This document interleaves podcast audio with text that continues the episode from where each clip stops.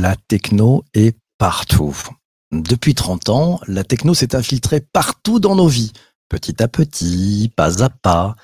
Au fil du temps, nous avons vu fleurir avec les nouvelles technologies des nouveaux usages, des nouvelles habitudes, des nouveaux modèles aussi. Que tu sois génération X, Y, millennials ou encore Gen Z, il nous est de plus en plus difficile, voire impossible pour certains de nous souvenir du jour où nous n'avons pas été en contact avec un objet technologique, avec un outil numérique. Quels sont les impacts sur nous tous liés à ces mutations technologiques?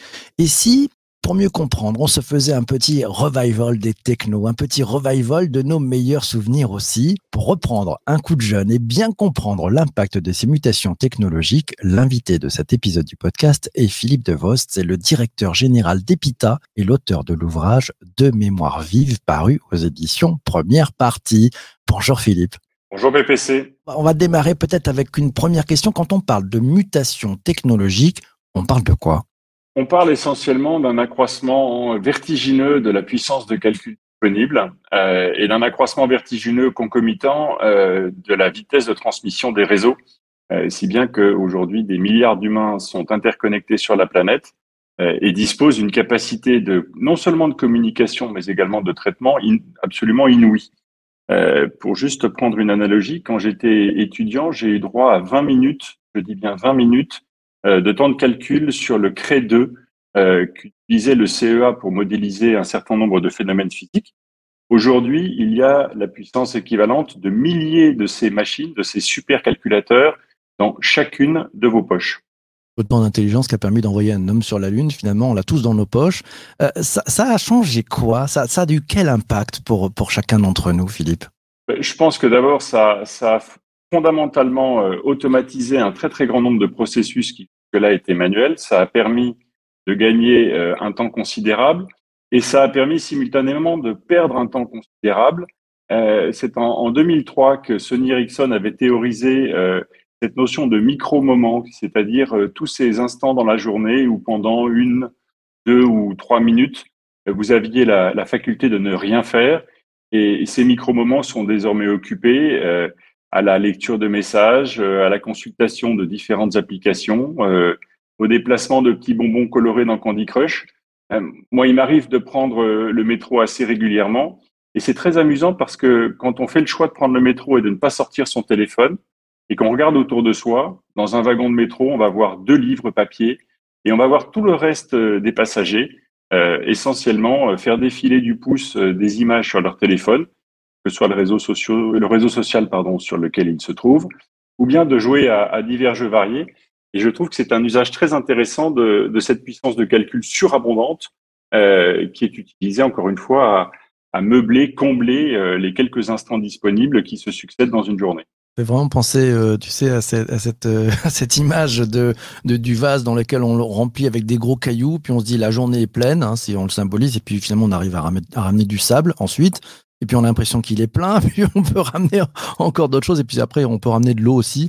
Et c'est vrai que c'est important de voir que bah, on peut euh, finalement profiter, et j'aime bien ton, analogie avec les micro-moments, de, de plein de choses pour, euh, pour apprendre, pour perdre son temps aussi. Il y a aussi cet impact sur euh, on perd son temps.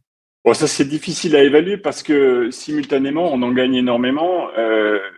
Moi, je suis frappé de voir que de, de plus en plus d'activités, euh, qu'elles soient professionnelles ou, personnelles, euh, sont maintenant euh, disponibles et, qu'on peut les, on peut les mener à bien uniquement depuis un smartphone.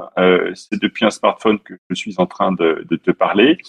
C'est également depuis un smartphone que je suis en train, dans mes micro-moments à moi, d'interagir avec nos étudiants, d'interagir avec notre corps enseignant, mais également de faire avancer un certain nombre de projets. Et, et ce qui est très amusant, c'est de voir que avec un seul outil, on est capable de, on est capable de, comment dire, de, de, de prendre soin, de faire avancer des sujets extrêmement, extrêmement importants, euh, comme euh, de penser à ses proches ou de, de leur faire signe, de, de garder le lien avec euh, celles et ceux auxquels on tient et qui sont très loin, euh, ou bien encore une fois de choisir délibérément de perdre son temps et de se distraire. Euh, et, et, et tout ça est un peu mélangé. La, la seule chose finalement euh, qui est assez difficile à faire depuis un smartphone, euh, c'est euh, de faire ce pourquoi aux origines, l'ordinateur a été conçu, à savoir de, développer des logiciels, de, de faire avancer soit la science, soit les technologies. et là, on est encore un tout petit peu limité par la surface de l'écran et encore, et, surtout par l'absence d'un clavier. Dans ton ouvrage, il y a, plein de punchlines. J'avoue, j'ai adoré. Hein, je te, l'ai dit. j'ai trouvé cet ouvrage vraiment passionnant. Euh, il y en a une qui m'a marqué. Euh, tu as dit Nous sommes la dernière génération à savoir comment le monde était avant. Nous sommes la dernière génération à savoir comment le monde était avant. C'est tellement vrai et tu en tires quelle leçon, Philippe? Je pense qu'il y a, comment dire ça, il y a plusieurs leçons leçons à en tirer. Je pense que chacun, euh, chacun verra euh, midi à sa porte et verra les, les propres, euh, les propres leçons qu'il retient en, en, priorité. Mais, mais pour ça, il faut accepter, il faut oser poser les questions et oser s'interroger et se demander pourquoi et se demander d'où on vient et d'où ça vient. Et c'est en, en, ça que, que j'écris qu'on est la, la, dernière génération à savoir comment le monde était avant, parce que une grande partie de tes auditeurs, toi-même et, évidemment euh, euh, évidemment ton serviteur, euh, nous avons connu, traversé, parfois accompagné, parfois subi, parfois piloté cette très grande transformation qui a vu l'arrivée, encore une fois, d'une abondance phénoménale de puissance de traitement et de, et de, de puissance d'interconnexion des, des, personnes. si bien qu'aujourd'hui, on commence à on commence à croiser, euh, et notamment, dans, notamment parmi euh, mes étudiants à l'EPITA, un certain nombre d'entre eux qui euh, ne se représentent même pas l'idée que le monde ait pu tourner, que l'humanité ait pu se développer, que l'économie ait pu se développer, que la révolution industrielle ait pu se propager, alors même qu'il n'y avait rien. et ça conduit à des questions amusantes, ça conduit à une remarque qu'on trouve de plus en plus euh, qui est euh, tiens le Wi-Fi marche pas alors que les personnes euh, veulent simplement dire qu'ils ne parviennent pas à se connecter à Internet. mais c'est aussi c'est aussi une autre question qui vient plutôt des, des plus jeunes et, et, qui est de se dire ok ok ça va j'ai compris qu'il y a une époque où il n'y avait pas de il y avait pas de smartphone. J'ai compris qu'il y a une époque où il n'y avait pas d'ordinateur. Mais, mais alors j'ai une question comment vous faisiez pour vous connecter à Internet avant? et, du coup, cette, euh, absence de, recul sur la manière dont les choses se sont enchaînées, orchestrées, le, fait que tout n'est pas, enfin, tout est apparu, mais pas par hasard et, dans un ordre qui n'était pas lui-même le fruit du hasard, tout ça, ça leur échappe complètement. Et, tu vois, euh, vendredi soir, je, faisais une séance de dédicace euh, en amphi devant nos étudiants. Euh, et ils étaient fascinés de, de découvrir euh, d'où euh, toutes ces technologies avaient puisé leur origine. J'ai fait exprès circuler dans la salle un certain nombre de, de vieux téléphones que certains appellent maintenant des neuf touches, alors qu'ils ont beaucoup plus de boutons que ça. J'ai fait circuler des, des, machines emblématiques que tu as peut-être, tu, tu, as sans doute, tu as peut-être eu un, un, un, Sony Ericsson T68. Tu as peut-être oh eu un, un, Motorola. Voilà. Ouais, ça parle, ça parle à tout le monde, ça. Et, et c'était des machines de dingue parce que c'était des machines euh, à la fois capables de faire énormément de choses à l'époque, qui avaient un, volume et un poids absolument ridicules.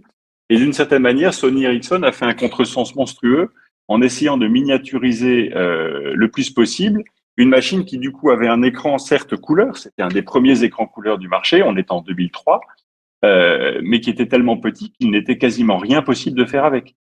Euh, et, et, et, ça, quand j'ai mis, ce, quand je leur ai mis ces, ces, appareils dans les mains et que je les ai vus circuler dans la dans la salle, euh, il y en a certains qui ont essayé de prendre des photos avec et qui se sont aperçus que euh, la capacité et la qualité des caméras étaient exécrables.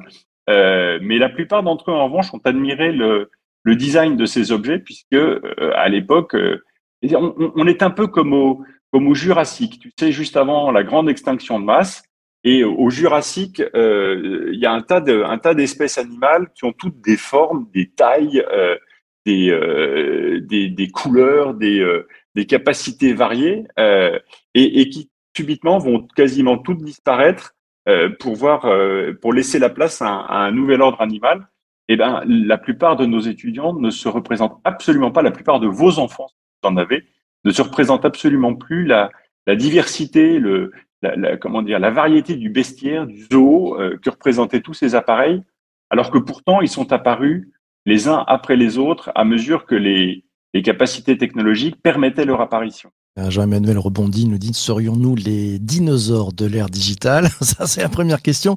Et, quand tu parles justement de ces nouveaux êtres animaux, de ce nouvel être animal, euh, il, est comment ce, jeune qui, euh, qui lui n'a pas connu n'a pas connu cette phase avant il, il, est comment face au digital et face aux mutations technologiques? On pourrait dire que le, jeune aujourd'hui, alors je les, les connais évidemment pas tous et je prétends pas avoir euh, avoir fait une sociologie à partir de de quelques centaines, euh, quelques centaines d'étudiants. On en a, on en a 3000 à, à, à l'EPITA aujourd'hui.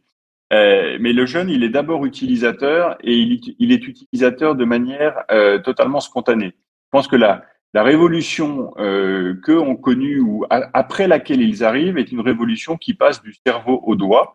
Euh, et le pouce est aujourd'hui euh, le principal organe humain euh, utilisé avec ces technologies. alors bien sûr, il y a le, le cerveau derrière qui enregistre, qui imprime, qui réagit, mais qui finalement fonctionne selon une grammaire beaucoup, beaucoup plus réduite, beaucoup plus intuitive, beaucoup plus spontanée. Le jeune aujourd'hui est, connecté en, en, permanence et surtout, il, a développé une capacité très étonnante euh, qui finalement rappelle euh, les, difficultés qu'on avait avec, euh, avec nos machines, nous les dinosaures, qui est qu'il fait du, je vais utiliser un acronyme anglophone barbare, mais il fait du contexte switch en permanence il est capable euh, de gérer, il est capable d'être massivement parallèle euh, dans ses interactions et, euh, dans, la, fragmentation de tous les sujets qu'il couvre. Du coup, il, couvre une surface sociale, une surface émotionnelle, une surface d'intelligence beaucoup, beaucoup plus vaste, peut-être, peut-être au, détriment d'une certaine profondeur, et notamment d'une profondeur historique, mais pas uniquement. Et c'est quand justement je, les interroge, je les, éveille sur ces questions, euh, que je m'aperçois euh, de manière fascinante que la curiosité se réveille, commence à, se demander pourquoi, qui commence à s'intéresser à tous les enchaînements qui ont conduit aux outils qu'ils utilisent. Et, et, je terminerai en disant que ces outils sont extrêmement peu différenciés parce que aujourd'hui, au fond, ce que tu as dans la main, euh, indépendamment de la marque et du modèle que tu utilises, euh, c'est un rectangle noir avec des bords arrondis pour pas se faire mal euh, et qui ne se distingue finalement, euh, quand il est éteint en tout cas, que par ce qu'il y a de l'autre côté, ce qu'il y a au dos, que je trouve assez, assez amusant parce que tu ne regardes jamais la caméra de ton téléphone, tu, regardes uniquement ton écran noir, c'est à travers lui que tu interagis et, et, et, au fond, on a vu apparaître une uniformité considérable qui accompagne évidemment une diversité colossal euh, de tous les usages permis par cet objet. Question pour le, le, le directeur euh, général de l'EPITA, donc pour toi Philippe, c'est une question de Laura. Comment fait-on pour transmettre à ces générations Z et ces générations alpha l'histoire pour qu'ils et elles gardent le recul sur la tech? Vous y prenez comment? Je pense qu'on s'y prend encore assez mal euh, parce qu'on est tout juste en train de découvrir euh, qu'il est non seulement euh, intéressant, probablement utile, et, et peut-être même nécessaire euh, de les ouvrir à ces questions. Euh, la, la, meilleure manière que j'ai trouvé pour l'instant euh, de, de, transmettre dans ce domaine, euh, ça a été un peu accidentellement quand euh, j'ai commencé à intervenir en conférence il y a une dizaine d'années, euh, quand j'ai constaté que quand j'inter, enfin, je, je, suis intervenu face à des publics de plus en plus larges. J'ai commencé par des, des, personnes de ma génération et puis j'ai eu l'occasion d'intervenir devant des, des élèves de terminale. J'ai j'ai le souvenir de, conversations hallucinantes au sujet des, crypto-monnaies, au sujet de Bitcoin. Et, progressivement, quand on les, quand on les ouvre euh, à la possibilité de demander pourquoi, quand on leur, euh, quand on leur, quand on leur dit que c'est normal de s'interroger, que c'est même nécessaire euh, et qu'il faut, même en tant qu'étudiant, s'autoriser à poser des questions, alors ils entrent dans la curiosité. Si en plus, de manière un peu pédagogique, on, on leur met des objets dans les mains, ce, que, ce que je disais tout à l'heure, là, on réveille, on réveille vraiment les interrogations et euh, on les invite à comprendre que cette histoire n'est pas du tout une suite d'enseignements technologiques, euh, mais bien une aventure avec ses héros, ses trahisons, ses échecs, ses tentatives diverses, et dans laquelle patiemment leurs prédécesseurs ont essayé, échoué, essayé, échoué, parfois réussi. ça, ça amuse beaucoup les étudiants de, de découvrir, par exemple, qu'un certain nombre de produits ont eu euh, leur heure de gloire et ont été totalement dominants, mais pendant finalement des laps de temps assez courts. On reviendra peut-être dessus, mais, l'histoire de Nokia est ahurissante de ce point de vue.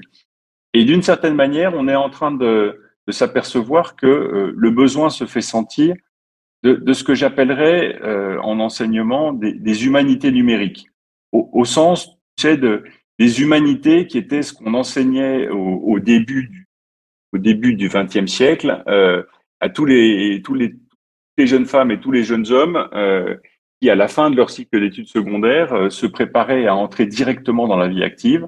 Et bien, ils avaient un socle de connaissances tourné autour de un peu de science, un peu de philosophie, un peu d'histoire, et avec lesquels c'était le bagage minimum avec lequel ils étaient armés avant de d'emprunter les sentiers de la vie.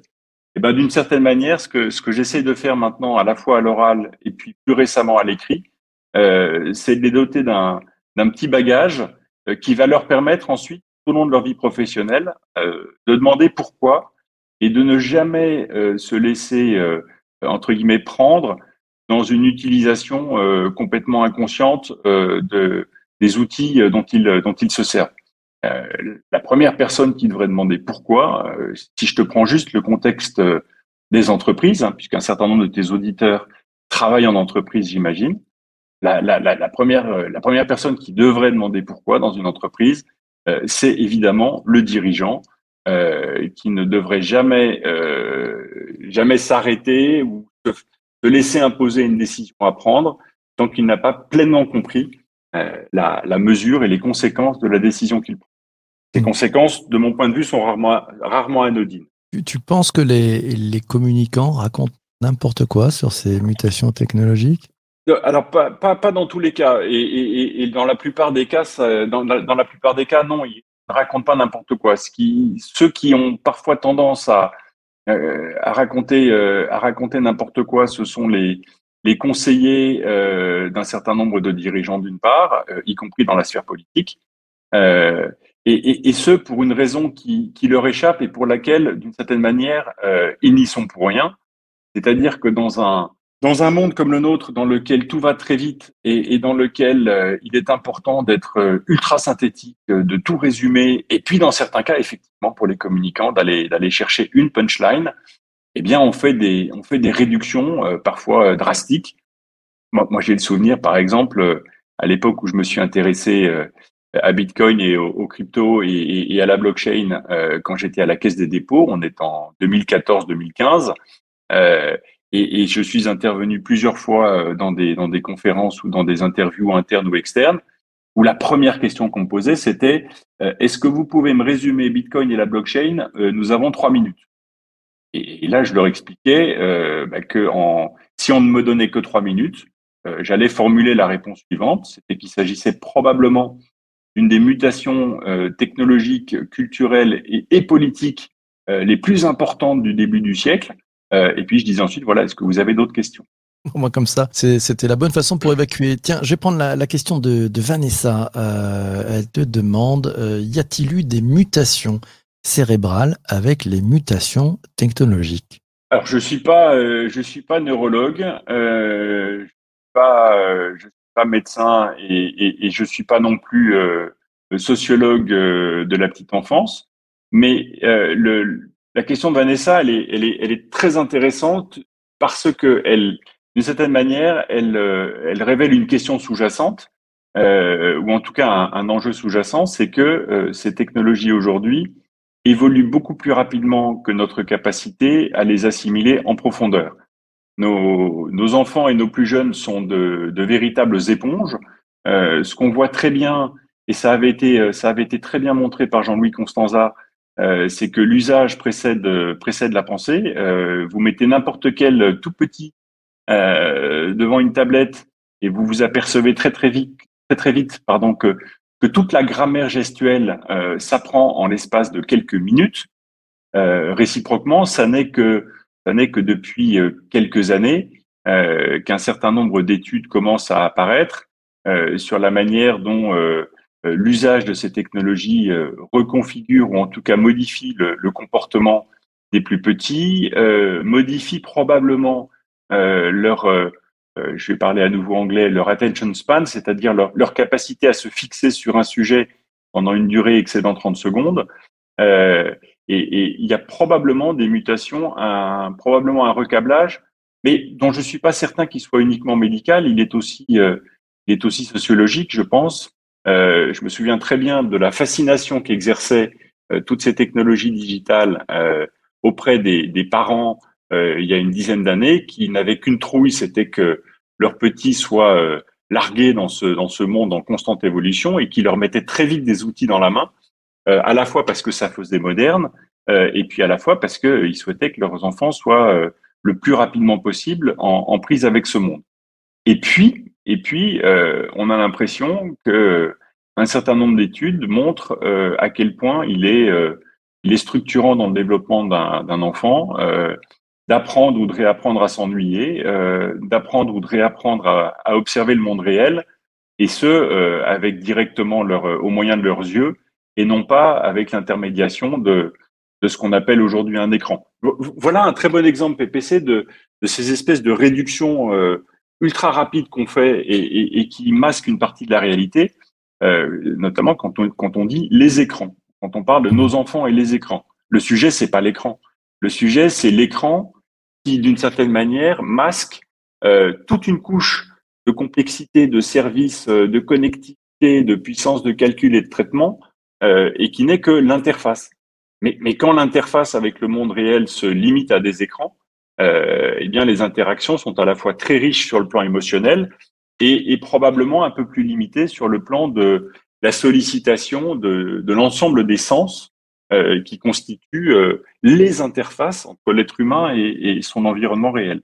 Pour ceux qui, ne connaissent pas, on a parlé de Jean-Louis Constanza tout à l'heure, hein, c'est très simple. Il, a filmé euh, l'un de ses enfants qui était en train d'être avec un magazine et qui s'énervait sur ce magazine, il, il, le considérait comme un iPad. En fait, il tournait les, les doigts sur, sur l'écran et ça marchait pas. Enfin, sur le papier, ça marchait pas.